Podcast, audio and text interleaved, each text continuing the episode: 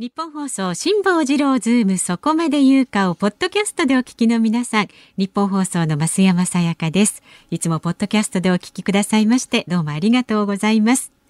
来週2月15日月曜日からの辛坊治郎ズームそこまで言うかはコロナ騒動を止めろ辛坊のワクチンの話を聞けをお送りします。ゲストは月曜日に橋下徹さん、火曜日は坂本遥さん、水曜日峰宗太郎さん、木曜日は辛抱にコロナの話を聞け。新型コロナウイルスに関するラジオの前のあなたからの辛抱さんへの質問お待ちしております。メールは zoom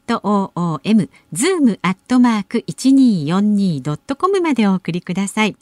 さらにあのプレゼント企画が帰ってきます。辛坊さんの直筆サイン。それからですね私が本番中にカキカキした落書き入りのクオカード3000円分を毎日3人の方にプレゼントします。このご応募は放送日の深夜0時まで受け付けますのでね、ポッドキャストでお聞きのあなたもぜひご応募ください。そして翌日のオープニングで当選者を発表いたします。詳しいことは番組のホームページかツイッターをご覧になってください。さあ、それではお待たせいたしました。本日の辛坊治郎ズームそこまで言うか、始まり、始まり。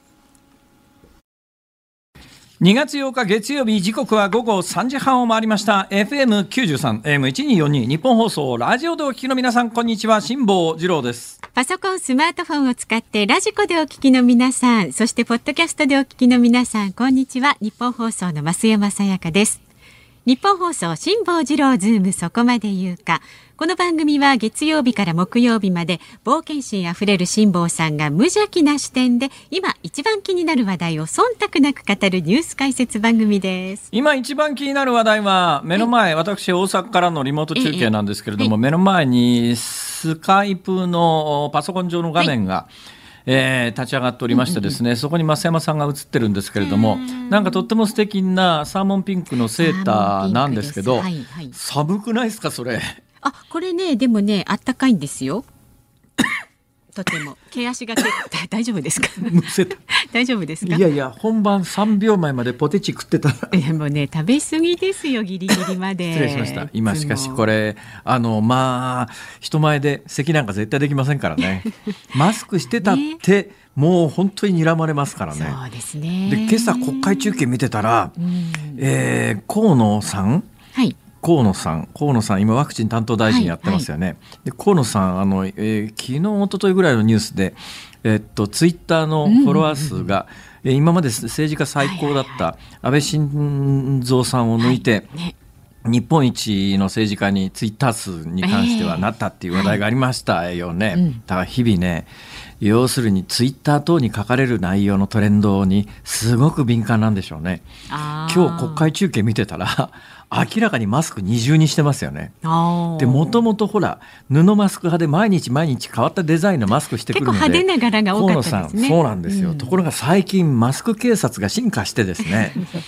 あの布マスクとかウレタンマスクはダメで、はい、え不織布の,、えー、あの機能性の高いっていうか、うん、データ上あのウイルスをこのぐらいカットしますみたいなああいうマスクじゃないと、うん。普通の、えー、ウレタンマスクであるとか布マスクみたいなものをしてると、うん、あれでは不十分だって言って、怒り出す人がいるって話で、まあ、あとお店とか病院でも不織布に変えてくださいって言われることもあるんですよね。ああ今そういうトレンドなんですよね、うん、だからそういうトレンドでやっぱりツイッター等のフォロワー数日本一の政治家の河野さんとしては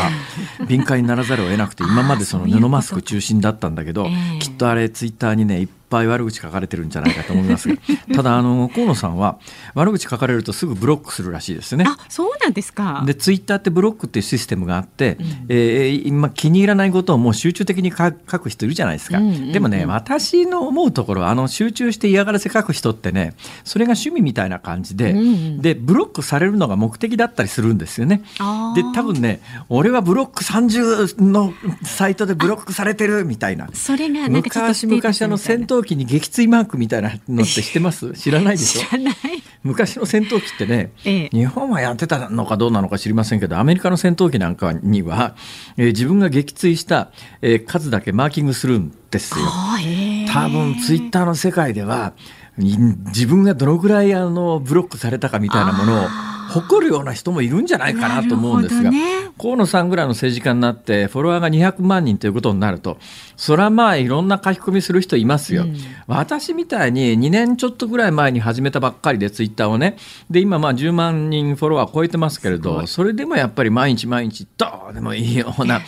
お かしなことを書く人いますけど私はね基本的にねブロックしないんです、うんうん、もうこれ何回も宣言してますけれども、はい、そういうアホなことを書く権利もありますから、うん、どんどん書いてちょうだいと。でやっぱりそうアホなことを書く書き込む人がいてこそね、うん、あの正論が際立つわけで、だからできるだけ集中的にアホなことを書いてほしいと思うことがあるんですけどね。アホなことを連呼するとまたその方は刺激されてこその上ですねこれも私も経験的に明らかなんですけど、えー、アホなことを書く人がいるじゃないですか。でまあめったに面倒くさいしあのどうぞどうぞあの言論の自由のサロンですから好きに書いてくださいねなんだけど、えー、時々酔っ払った勢いでアホとか書くわけですよ。ね、アホにアホ言うわけですよ。でアホにアホ言う人は、えー、アホにアホ言うとですね向きになって何かまた書き込んでくるわけですよ。ところがねそういう書き込みがあるタイミングってフォロワーが一気に増えるんです。だからなんかほらプロレスみたいなもんでも目の前でやってると、すごくこう嬉しくなってっていうか、観客としては面白いんですね。で観客がダーッと広がるっていうのを学習してですね、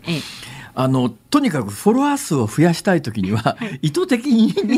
火つけるようなことをするという。はい、絡む、絡む、絡むんじゃない、絡まれたのに対して反応するんですよ。絡み返すんですね。まあ、絡み返す。うん、河野さんはね、そういうのをしないっていうか、基本的に、まあ、絡んでくる人たちは即ブロックらしいですよ。はい、だから、正解ではね、河野太郎さんってブロック太郎と言われてるらしいですよ。本当ですか？本当。なんかちょっと正義の味方みたいだけど、ブロックすげえ名前だなと。だからガンガンブロックするんだって。はい、強そう。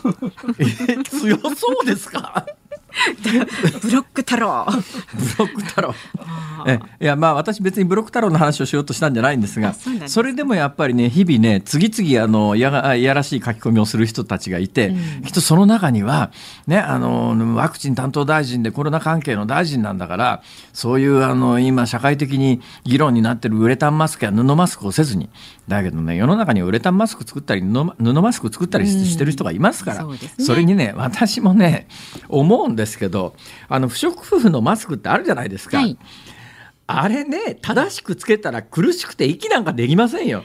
私ね、まあ、試したことがあるんです。はい、あのコロナの前なんですけど。ええ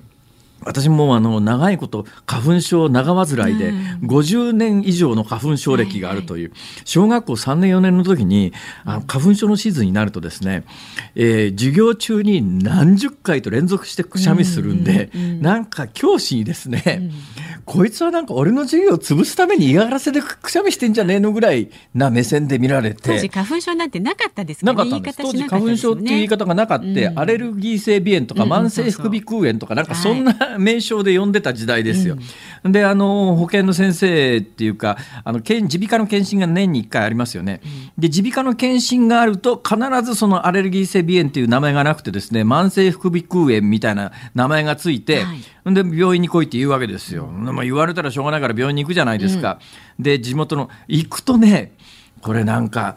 今から考えるとまあ一つの利権だったんだろうなと思うんですが、はい、地元の耳鼻科の先生が学校の健康診断に来るわけですよ。うんうん、それで学校の健康診断に来て何人かの生徒私みたいな生徒を、ね、あの病気ですっていう診断を下してそれ自分のところの病院に通わすんだよ。まあえー、で大体慢性副鼻腔炎って言われたって基本後から花粉症って分かるな分かるんだけど、えー、23か月か月頭鼻の洗浄みたいなものをもう週2回通ってずっとやるわけですよ。ね、お医者さんにはそこそこのお金になるでしょ。う、うん、まあ私なんかものすごく時間的にもお金的にも負担だったんだけども、うん。放置するわけにはいかないと、うん、当時やっぱり慢性副鼻腔炎って俺もほぼねえー、デマの話をしますよ。当時のデマの話でもしかすると医学的な根拠はあるのかもしれませんが当時子どもたちの間子どもたちを、ね、毎日面倒を見てる親の間で、えー、一般的に共有されていた話なんですが、うん、慢性副鼻腔炎っていうのを放置すると蓄膿症蓄膿症っていうのも今ものすごく曖昧な言い方ですけどね、えーえー、最近聞かないですよね。ねで、ね、慢性副鼻腔炎を放置すると蓄膿症になって、はい、蓄膿症になるとアホになるっていうのが、当時のの共通認識だったんですよ。で共通認識だったもんだから、学校で慢性副鼻腔炎っていう学校に来てるお医者さんに診断されると、アホになるのは嫌だからとりあえず病院に行くじゃないですか。ほいで病院に行ったって別になんか治療するわけじゃなくて、なんか吸引と称する蒸気みたいなやつを鼻から吸い込むやつを永遠23か月やるんですが、23か月やると症状が治まるらしいんですね。で今から考えりゃ花粉症だから シーズン終わったら治るに決まってんだろうって話です。ね。ね、でまあシーズン終わると治るわけですよ。はい、で翌年ね同じシーズンになって耳鼻科の検診があるとまた発症してますから また病院に行くわけです。はい、もう本当にお得意さんで年に1回私も子供心に、はい毎年毎年病院に何ヶ月も通ってんのにどうして治らないんだと、この医者はよっぽどのやぶではないのかと。で小学校時代にやっぱりね、これは一つの利権だと。ね、学校の行為として学校にやってきて、はい、その中から患者と称する人間を作り出して で病自分のところの病院そこしかね地区にそこしか病院がないわけだから。耳鼻科の先生そこしかないんで、うん、まああの一定期間、えー、生徒が来ると、はい、えー、いうこれはなんか一つの利権構造だなと私小学校時代に思ったことがありますけれども、えー、何の話？あでマスクです。でそれで私ですね、はい、そういうことなんで、えー、花粉症にずいぶん悩んでた時期があって。うんで花粉をブロックすりゃいいんだとろと。はいね、で基本的に花粉が侵入するルートとしては目に花粉が入って、うん、えっていうこれきついですよね。ただあの幸いなことに私増山さんよりは目から侵入する被害が少なくて パーセンテージがかなりね低いですよね。羨ましい限りです。出てくれ。そうすると鼻からこう入ってくるのが大半なわけですよ。うん鼻から入ってくるのが大半なのでそれをブロックすればいいんだな。とにかく完全にブロックするためにはあの不織布の花粉99%防ぎますみたいなやつ売ってるじゃないですか、うんはい、あれをするんだけど、うん、全く症状が緩和しないんです、うん、なぜかというと、どんだけきっちりつけたつもりでも隙間だらけですから、まあそね、その隙間からいくらでも入ってくるんです、はいはい、そこで私はある時ですね、新型コロナの前ですよ、えー、あの自分で買ってきた不織布のマスクの周りに強力両面テープってやつを四隅に全部貼って、ね、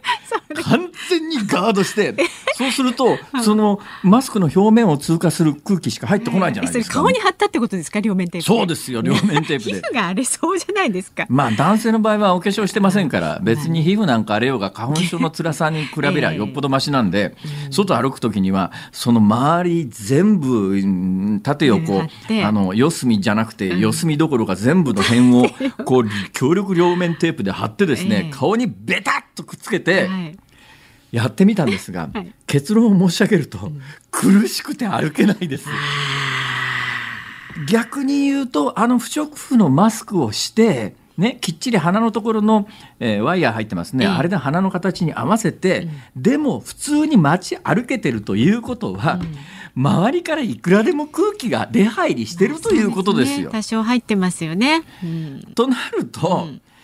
あの不織布のマスクじゃないとウレタンのマスクだと空気がどんどん流入するし、うん、あの布のマスクだってってこう言うじゃないですか、うんうんうん、だけど私の体験談から言うとウレタンのマスクや布のマスクの方が隙間は少ないです。ただし、ねねえー、不織布のマスクみたいに、はい、その表面全体の部分の多分隙間は大きいでしょうから、うん、えー、いろんなものが出入りするんだろうと思いますけれども、うん。うん、でも不織布のマスクをした時に周りから出入りする空気の量を考えたら、うん、だから例のあのコンピューター富岳をつく使ったシミュレーションとか言うじゃないですか。あんなもんね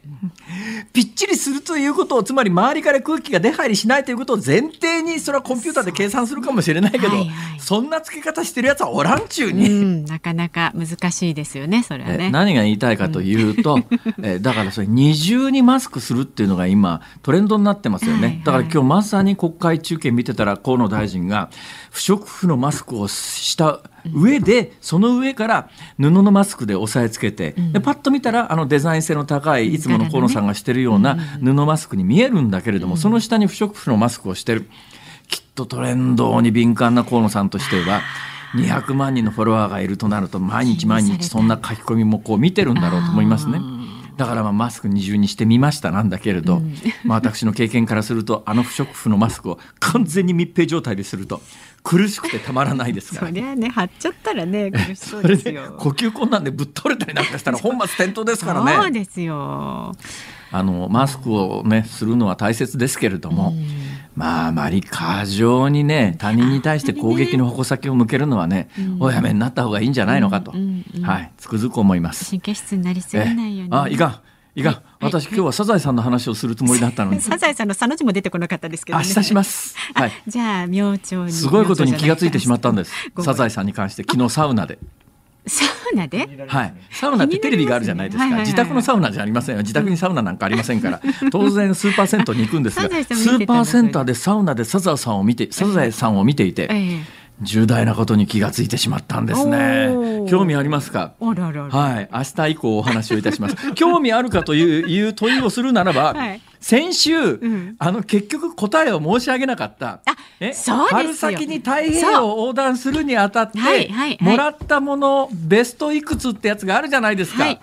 あの中で、あ、なんか今。いまだにね、これ来てますよ。メールいただいてますか？上尾市のバード鳥羽は埼玉県出身さん。ほいほい。えー、先々週くらいに辛坊さんが後悔のために、皆様からの贈り物で重なるものがあって、みんな考えることは同じだな、なんておっしゃっていたので、ずっと考えていたんです。はいはい。それで、昨日分かったんです。ひらめいたんです。答えは、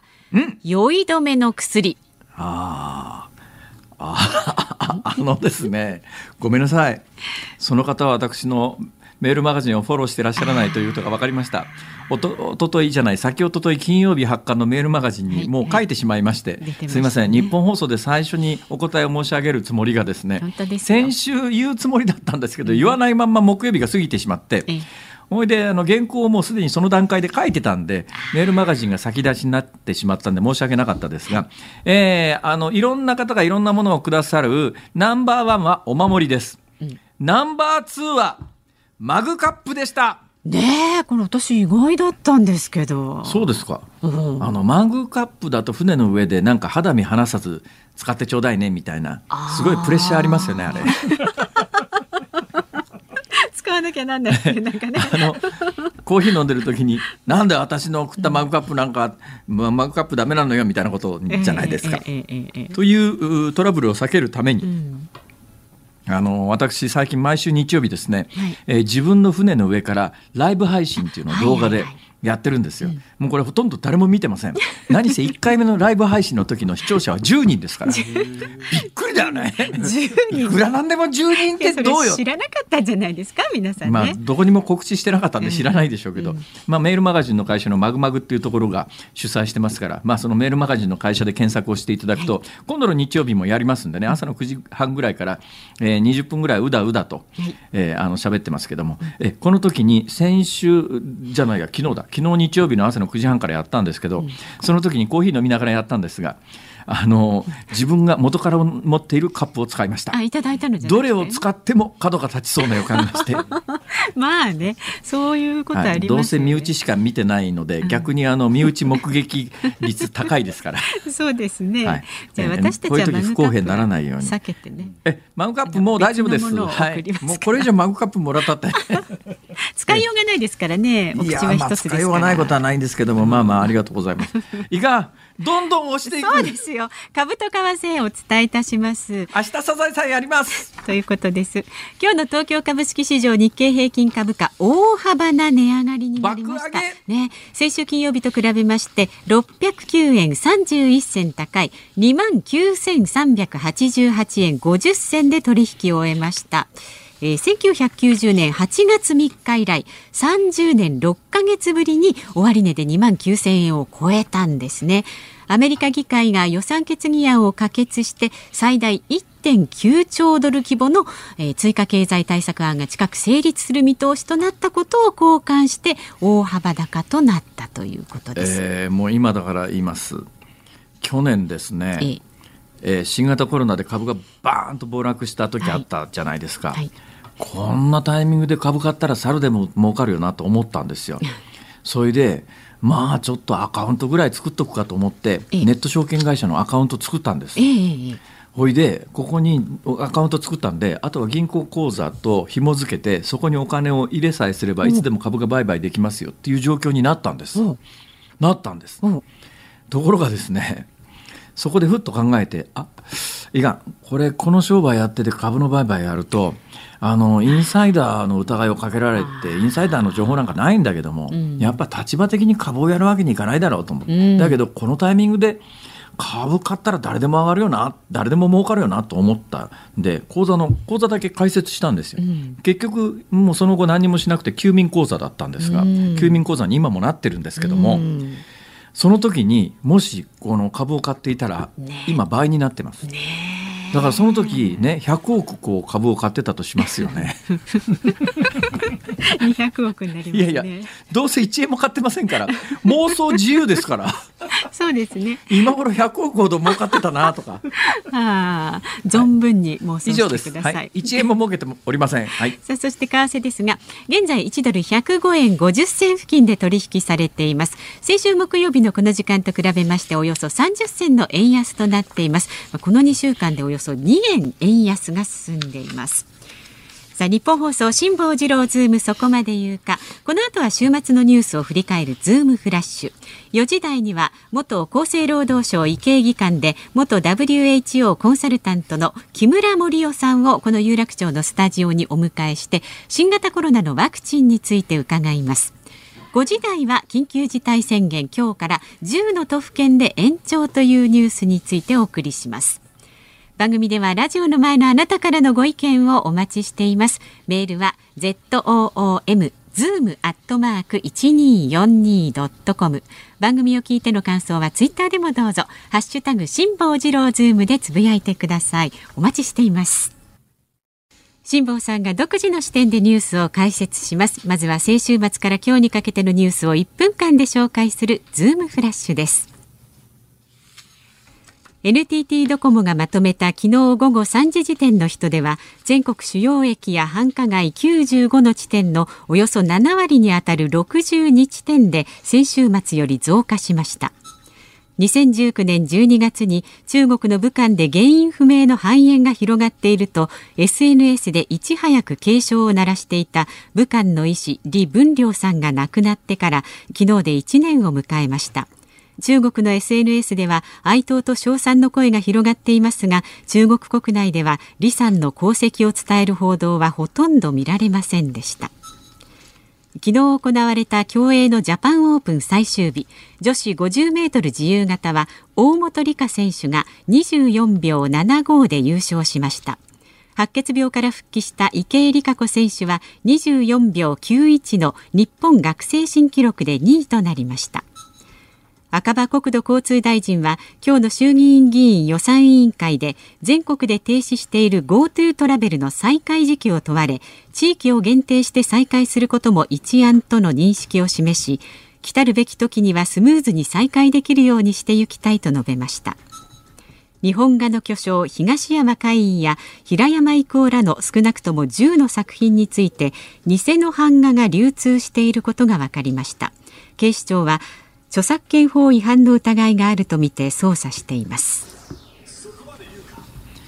まず武漢の医師の李文亮さん、まあ、世界で一番最初に気がついた人ですね、はい、まあ、気がついたタイミングでは、えー、新型コロナじゃなくて SARS っていう前に流行ったのが、うん、もう一遍流行ってんじゃないのっていう疑い持って、えー、その後亡くなられたということなんですけども、まあ、この年で亡くなるケースはそんなに多くないので、うん何かあったんじゃないの？と見る向きもありますけども。で中今現行で中国国内では李さんの功績を伝える報道はほとんど見られませんでした。ほとんどどころじゃなくて全くないはずですよ、なぜかというとそれが分かるのは NHK の国際放送っていうのがあるんですよ、はい、で NHK, NHK の国際放送の中でこの李さんに関してのニュースを伝えたところ、うん、中国国内ではその部分だけ電波障害ですみたいなことになって映んなかったっていうから。でなんでそんなことができるのかというと、えー、中国国内の放送って例えば日本からこう NHK 国際放送をやります、うん、世界の各国がリアルタイムでそのまんまあの家庭に届けてますが中国では、えー、検査検閲官みたいのがずっと見てて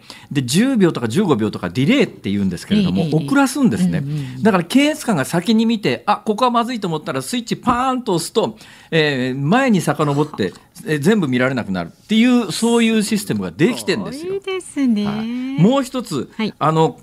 偽の絵画の話、版画の話は。ちょっとこれね、ええ、本気で喋ると長いんですよ。え、っていうかですね、私個人的に、はい、あのー、あこれあと20秒か。これね、4時の4時のオープニングで喋りますか？うんうん、2分あったら喋れますから。じゃあ4時のオープニングで喋ります。ということです。以上ズームフラッシュでした。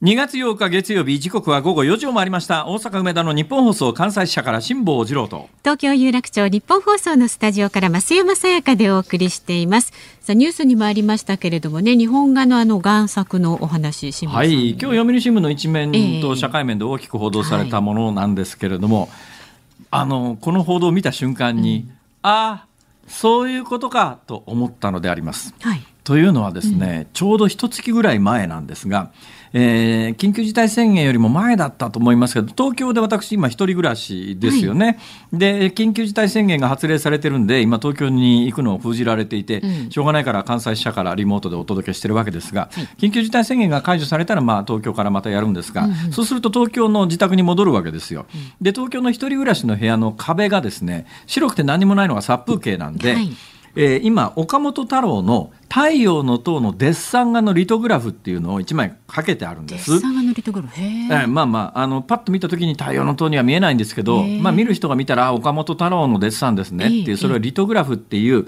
手法なんですが版画の手法なんですけどね。でそれがまあ白と黒なんですよ。でこれ毎日毎日見てて殺風景だなと、うん、でこれ白い壁なんで、まあ、白黒のリトグラフの岡本太郎もいいんだけど、うん、シャガールのパステルカラーの、うん、あの版画が欲しいなとこう思ったんです。はい。はい、でシャガールの版画って、まあ、原画はむっちゃ高いですけれども、リトグラフその他のシャガールの版画だったら、まあ、買えない値段じゃないんですよね。うんうん、でシャガールの版画あのエディションナンバー付きっていうのがあってですねえー、何もないやつ一番安いですよね。はいこれがひどい商売があってですね一時期 あの有名なアメリカ人とかねオーストラリアとかの有名な画家の絵を原画をもうプリン美術プリントって言って、まあ、確かに非常に高精度な印刷なんですがただの印刷なんですよ。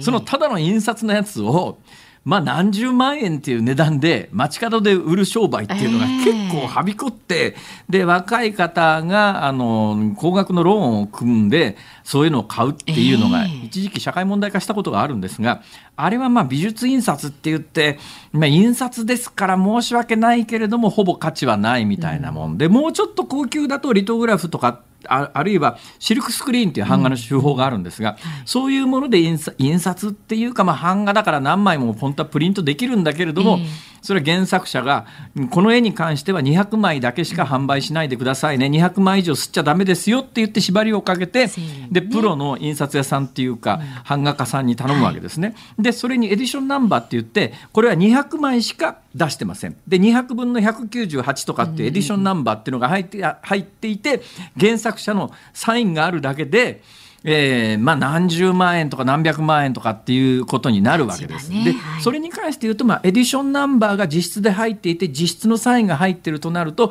版画は版画なんだけれども、まあ、かなりの高値で売買されている、はい、で私はそれのエディションナンバー付きのシャガールのリトグラフを買おうと思って、まあ、買おうと思ったかどうかはともかくとして興味が生まれて ネットでかなり盛んに検索をかけたんです。えーあシャガールのリトグラフって今このぐらいの値段段なんだなというところまでしかいかなくて、うん、その後緊急事態宣言になったので白い壁も気にならなくなって今買ってないんですが、ええ、いっぺんそういうのをネット検索するとプッシュ広告って言って。パソコンとかスマホを開けた瞬間に、うん、その手の版画の広告がバンバン入ってくるんですよ、まあ、なたにおすすめっていうものを選んでね。えー、で私シャガールで検索したんだけど、はい。うん、あの平山郁夫さんの、えー、ラクダがこう行列作ってる、はい、今回問題になってるやつが、これがどんどん出てきて、えー、1枚50万円ぐらい。50万円前後、はい、あ平山郁夫の版画って50万ぐらいなんだ。ちょっまあ正直、まあ割と安いよね。東山会も次々出てきて、似たような値段だったんですよ。えー、で、ああ、日本で一時ね、あの、そういうのブームの時って、もう桁が違うぐらい高かった時代があったんですが、はい、ああ、今日本のこの手の美術品の値段ってだいぶ下がってんだな、みたいな印象を、この1か月ぐらいの間に持っていたら今日のニュースですよ。なるほど。もうなんかピンポイントで私の興味のど真ん中来たみたいなああそういうことだったのかっていう。じゃあもしかしたら辛坊さんそこに手を伸ばしていたらね。買ってた可能性はありますね。でそのね今日のニュースの中で、はいはい、一番笑ったのが、その贋作を作った人ですね、うん、実はこの贋作作ってる人は本当のプロであのちゃんとした画家からあのエディションナンバー付きのものを作るために発注も受けてる人なんだけど。はい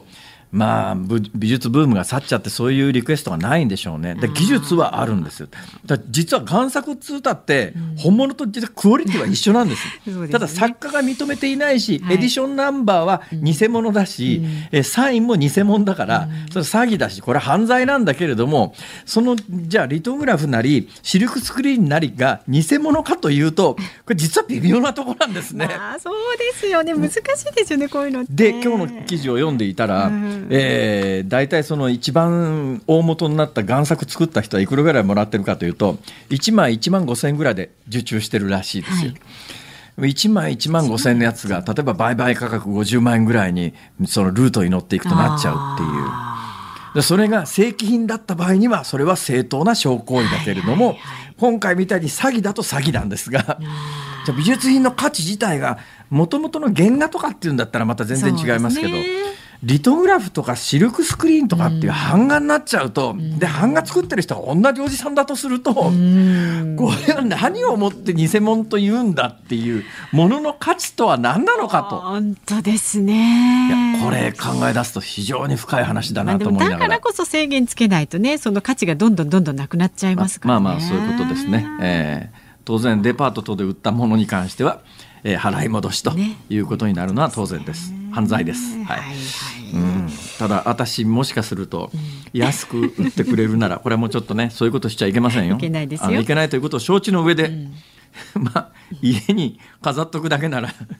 まあまあそうですけど辛坊さんはちゃんと正規のお値段でねあの2枚も3枚も買ってください。シャガールのね正規品のリトグラフってそんなにしないんですよこれが。そうなんですシャガールの原画だととてもじゃないけど、うん、我々の手の届く範囲じゃないですがシャガールのシルクスクリーンでエディションナンバー入りみたいなのだと、はい、国産乗用車1台買うより安いですね。多分 まあものによりますけどね。まあそれを安いというかちょっと今考えちゃいましたけど、まあでもねその相場で言うとね。の原画となると桁が一つ二つ上がりますからね。確かにそうです、という興味を持ってこの一か月ぐらい集中的に調べてたんですが、結論から申し上げると、はい、え一枚も買ってません。はい。あなたからのご意見もまだまだお待ちしております。メールはズームアットマーク一二四二ドットコムまでお願いします。さあそしてここで番組からのお知らせです。来週2月15日月曜日からの辛坊治郎ズームそこまで言うかは特集コロナを止めろ辛坊のワクチンの話を聞けをお送りします。あそれちょっと私ね、うん、意義があるんですけど。何ですか？まあいいや。何？今度にします。はい、今度ですか、はい、今日ちょっと本番終わった後、ちょっとそ相談しましょう。そあ、そんな話。はい、じゃあ十五日月曜日のね、えー、ゲストというかコメンテーターなんですが、元大阪市長の橋下徹さんが番組のオープニングからエンディングまで登場いたします。もう橋下徹が出てくると番組が荒れるから嫌なんだ俺。いやいやいや。辛坊さんのほら太平洋横断出港前のこれ最後の激論になりますからぜひね。え頑張っていただきたいそうそうですよ一応ね。15日わかりました。はい、はい、で16日火曜日は東京大学大学院国際保健政策学教室坂元晴香特任研究員がズーム2度目の登場です。で17日水曜日はアメリカの国立研究機関で博士研究員を務める病理医でウイルス研究者の峰宗太郎さんにアメリカから見た新型コロナワクチンの真実について伺います。そして18日木曜日はですね、この新型コロナウイルスに関するラジオの前のあなたからの辛坊さんへの質問お待ちしております。題して辛坊にコロナの話を聞け。まあいろいろね新規感染者が減少してるけど。やばみみたいな感じがするななんでですか？どうしてですか？大丈夫、ね、その頃ちょっとねもしかするとね、うん、一騒動持ち上がってる可能性があるんだな。えー？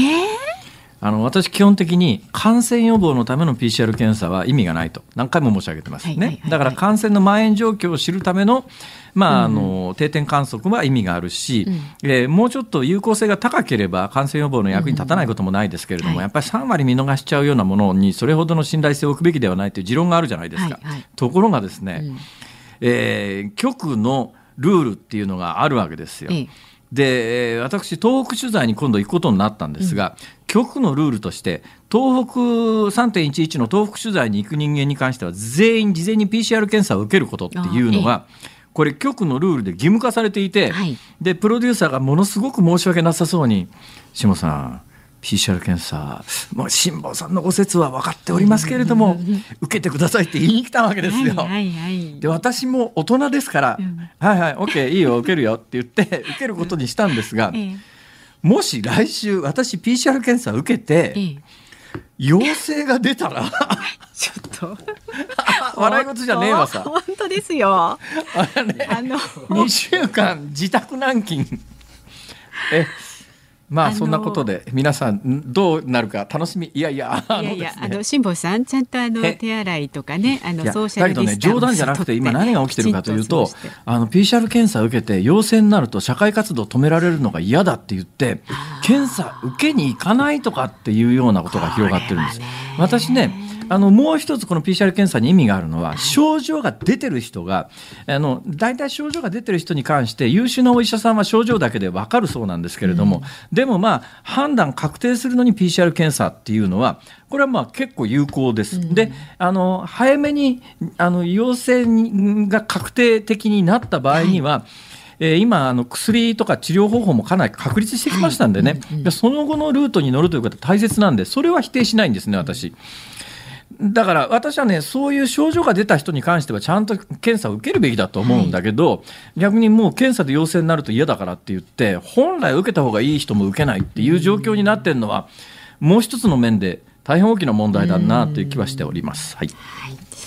ということで、えー、木曜日は辛坊さんの質問を受けるということに今予定になっておりますのでね。もしかすると無理かもしれません。いやぜひあの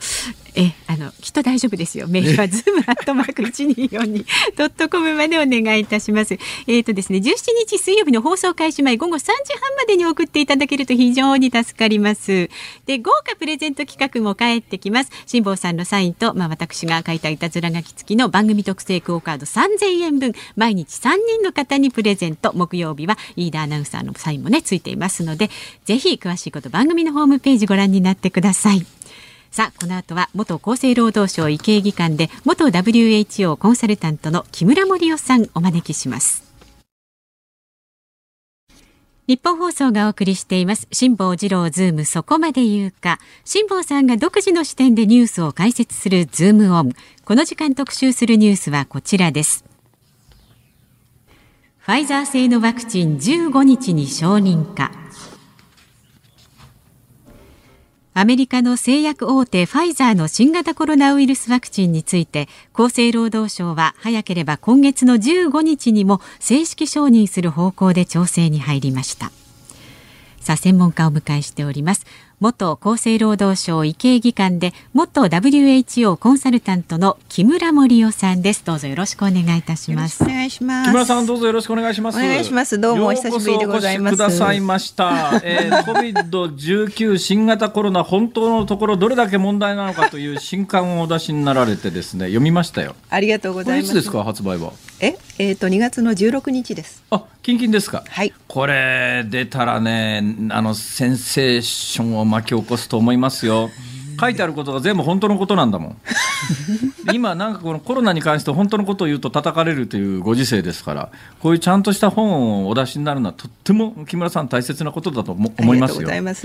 いやというのがですね、えー、木村さんとは関西のローカル番組で何回かご一緒させていただいたんですがその番組ってかなりまともなことを新型コロナに関しては、えー、言ってる数少ない番組なんですよ。で、なんで数少ないと自分で認識したかというと、そこの司会をやってる今田耕司さんという方がですね、収録の時に、いやー、この番組はやっぱりあの他の番組と違うからみたいなニュアンスの発言をされるのを聞いて、あれ？違うんだと思ったんですよ。で違うということはその番組でそうだよねって私が思う木村さんの発言というのが、えー、テレビの他のコメンテーター等々の水準からするとあの一般的ではないっていう印象ですか木村さん？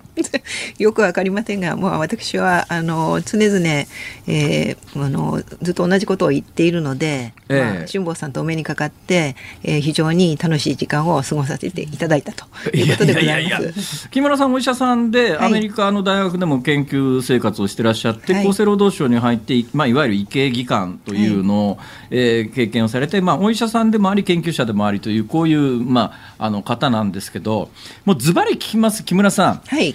あの昨今のメディア、まあ、あのそれ以外の番組も木村さんお出になってますよね。はい出ておりどうなんですか？いろんな番組出てなんか違和感感じることってありません、はい、うん。当初はあの違和感感じる番組もあったんですけれども、ええ、今私が今日も出てきたあのであの出させていただいた番組も、え、もう別に違和感というよりも私は常に、えーと自分のた今の段階で正しいと思われることに関しては、はい、あの申し上げてきたので、えー、それはいつでも同じです、えー、逆に言うとね、その木村さんの目から見て、えー、よくテレビの他の番組等々、あるいは、まあ、新聞でもそうなんですけれども、これ違うんじゃないのって思うことってどんなことがありますか？そういうのを逆にね今日いくつか並べていただくことによって いろんな本本質が見えてくるだろうと思うんですよ。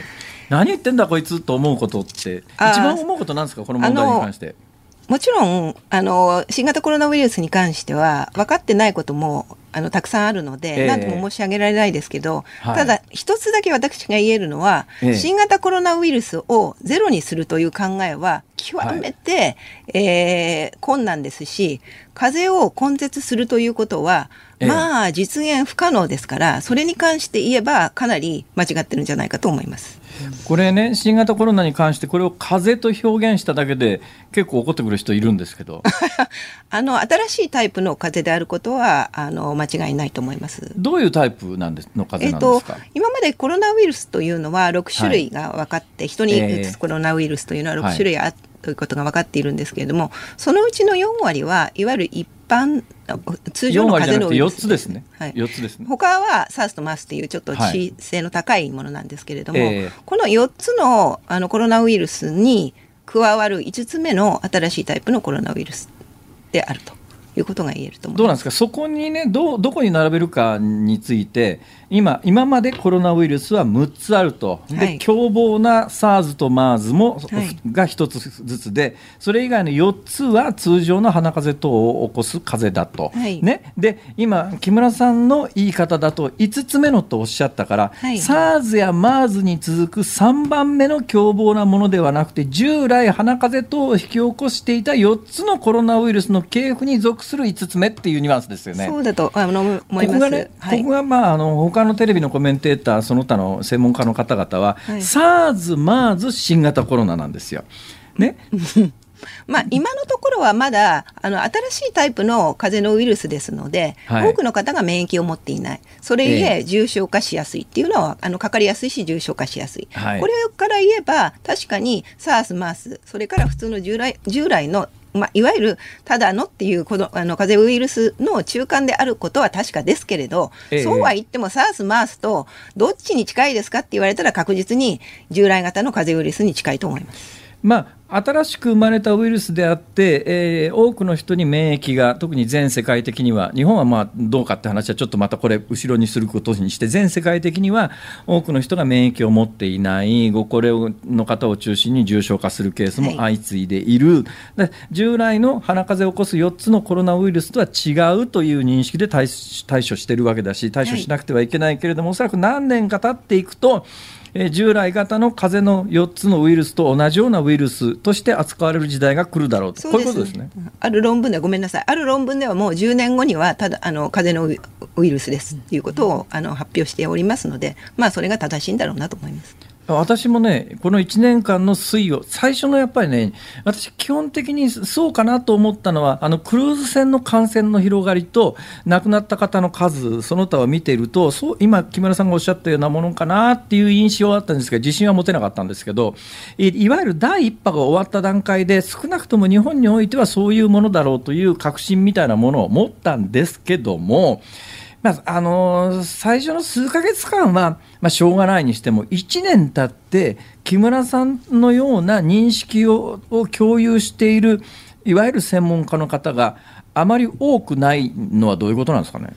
やはり、あの、新しいもの見えないものに関して言えば人は怖いですしそれに恐怖を煽るようなやはりあのメディア等の報道も加われば目に見えないものだけに怖い。でゼロリスクを先ほどあの取るのは無理ですよっていうことを申し上げたんですけれども、ええ、もうどういうわけかやっぱりあのあまりに怖がって、えー、臆病になることによって、まあ、新型コロナウイルスっていう病気だけが一人歩きして全ての病気は新型コロナウイルスしかないみたいな、まあ、あの人は、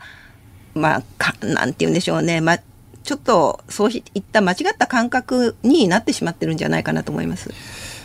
まあ、そんな中、先週ですね、はい、えー、厚生労働省、まあ、あの木村さんもいた古巣の厚生労働省はですね新型コロナウイルスの2回目の抗体保有調査というのを出してきて東京都の新型コロナ抗体保有率0.91これね、私、なんとなくこうものすごくうがった見方だということを承知で申し上げるんですけども、はい、この数字って、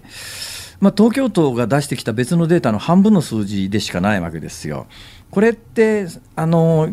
こう PCR 検査等の陽性者で今のところ発掘されている数と、かなり整合性が高いので、はい、そのあたりの数字が出てくるような、はい調査をしまあ、極端なこと言うとね、はい、これ本当にどこまで信用していいの？まあ、単純に言うとそうそういう話なんですが、うん、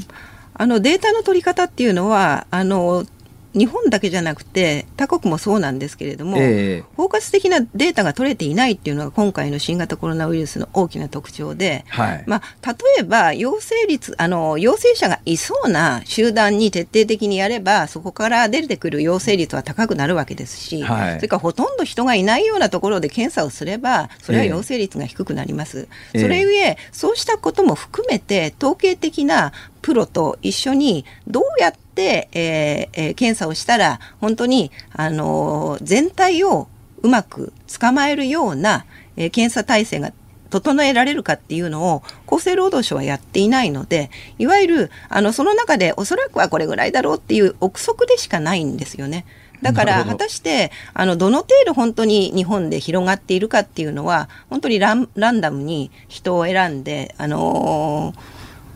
もう乱数表であの住民基本台帳とかから選んでそれをてあの定期的に追っていかない限りは、まあ、どの程度広がりを見せているかっていうのは実際のところわからないところはあると思います。これね、まあ、仮にですよ。仮に厚生労働省の発表を信じるとするならばあの東京都においては1%以下しか感染ししていませんよ。まだっていう話になるわけですけど。えーまあ、イギリスなんかに比べると20分の1、まあ、アメリカなんかに比べてももっともっと低い、はい、えー、人口当たりの感染率になりますがあの日本って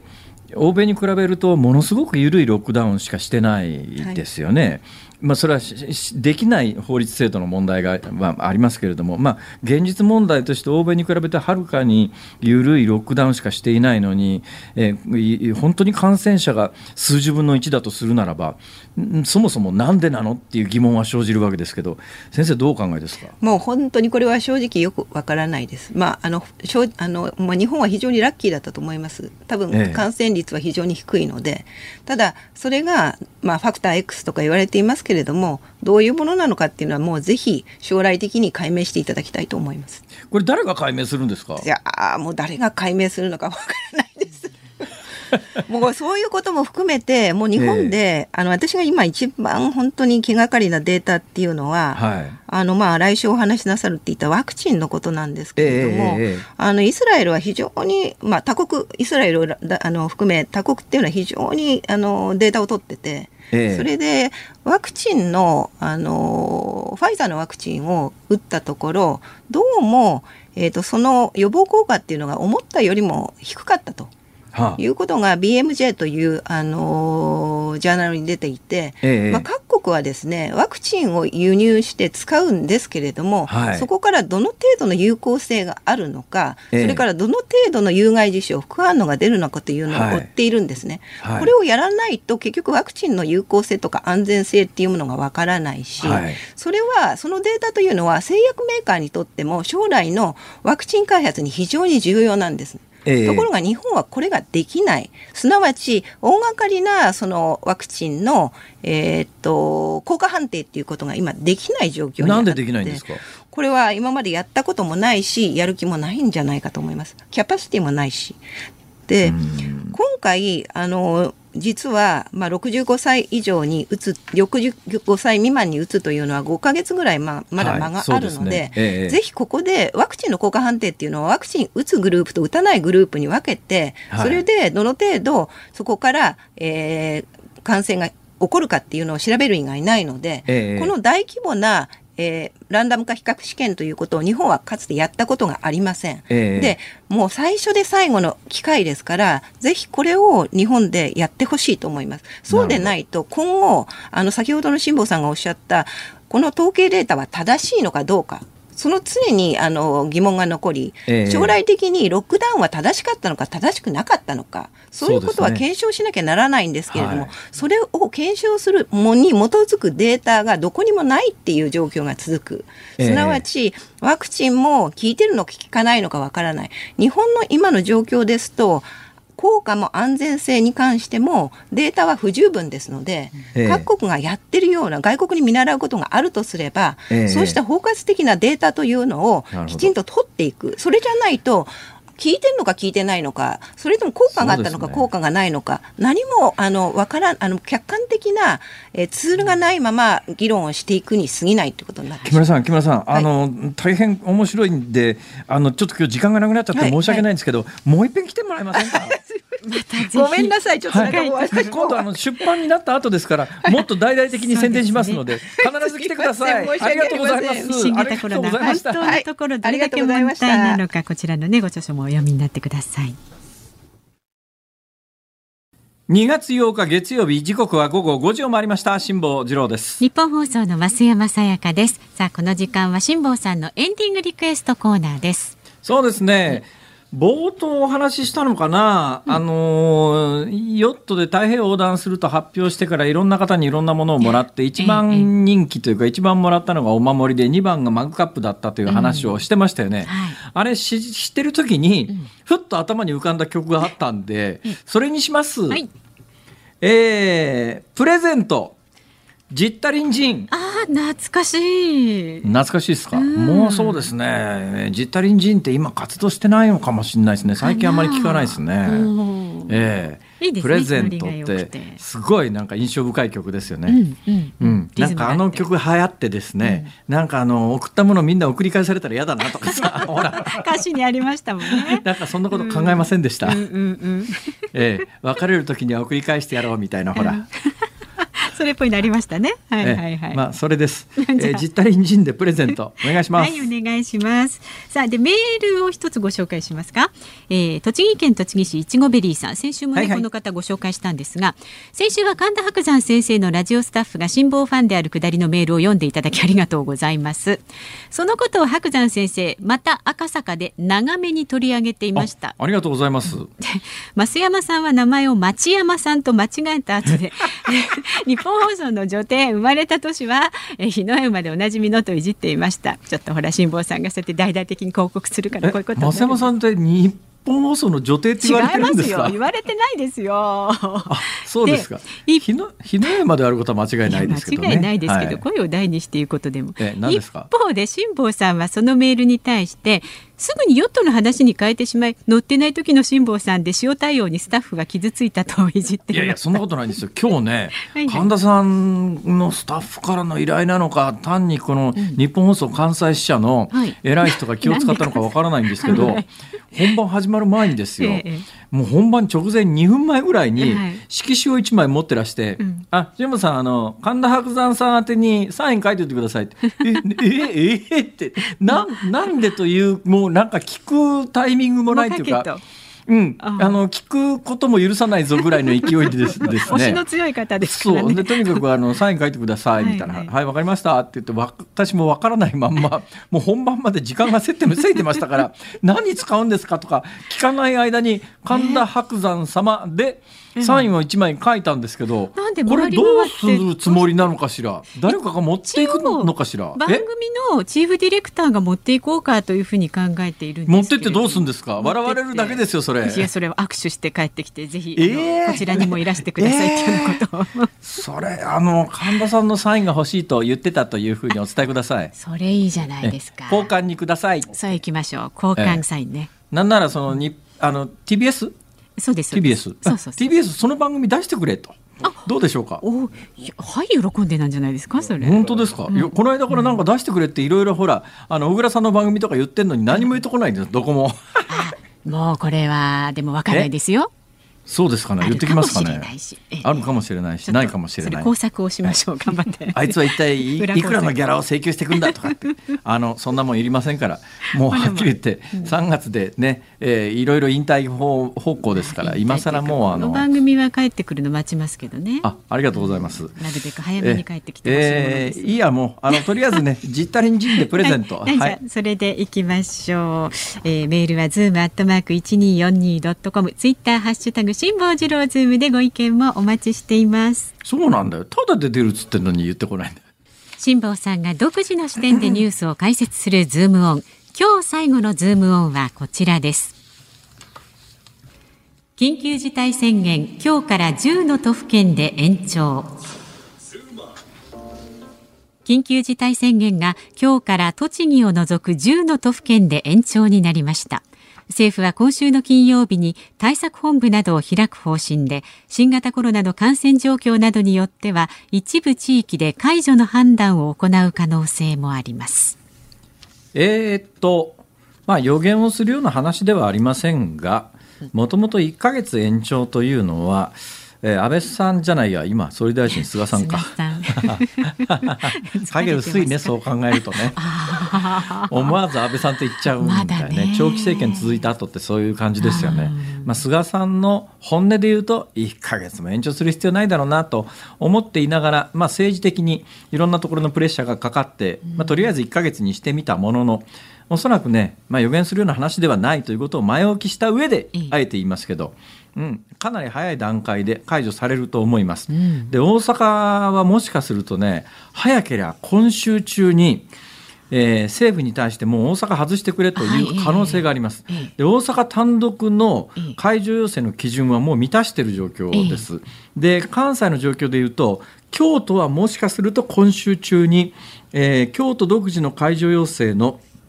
基準を満たす可能性があります。で兵庫県がちょっと遅れそうなんですね。はい、で関西圏が3つですよね。2府1県で京都、大阪、兵庫県なんですが、うん、3つ全部足並みを揃えてということになるとかなり要請が遅れますけれども兵庫県がかなり慎重な態度を崩していないので大阪が先行して解除要請は十分あり得るのでで背景に何があるかというとね、はいまあ、感染状況が関西圏落ち着いているということに加えて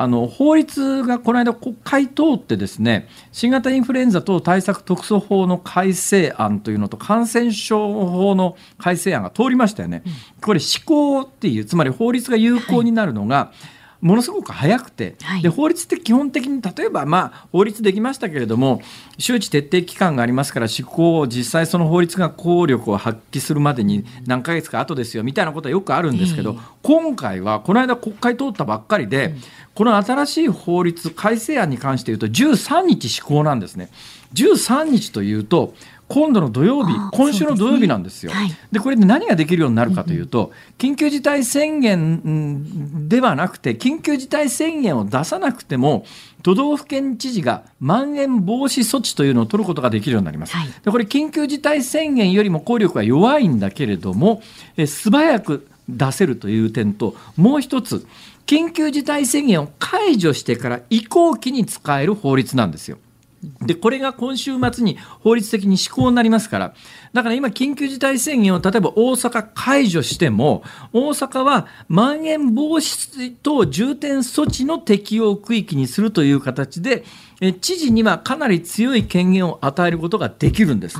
だから、えー、今、多分ね、政府も考えてる、大阪府知事あたりも考えてるのは、緊急事態宣言は一旦今週末から来週の初めぐらいに解除してもらって、えーえー、新しくできた法律に基づくまん延防止等重点措置。でこれあの緊急事態宣言下だと、えー、時短要請に応じたところは6万円って今なってますよね。はい、でこれまん延等防止措置の場合には多分ねこれまだ決まってないんですが4万円ぐらいになる可能性があるんですけどここへ来てね1日最大6万円の協力金を出すにあたって、うん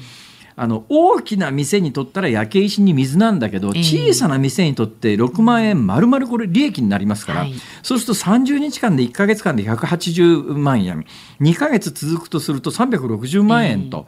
あの純利益に相当するお金で小さな店にとったら急にお金が入ってきてっていう。うんまあ、あの今回、緊急事態があの施行されたからこそ、むっちゃ儲かりすぎなんじゃないの？っていう批判も逆に聞こえてくるようになったんで、それも含めてこれを4万円に引き下げるということも含めて、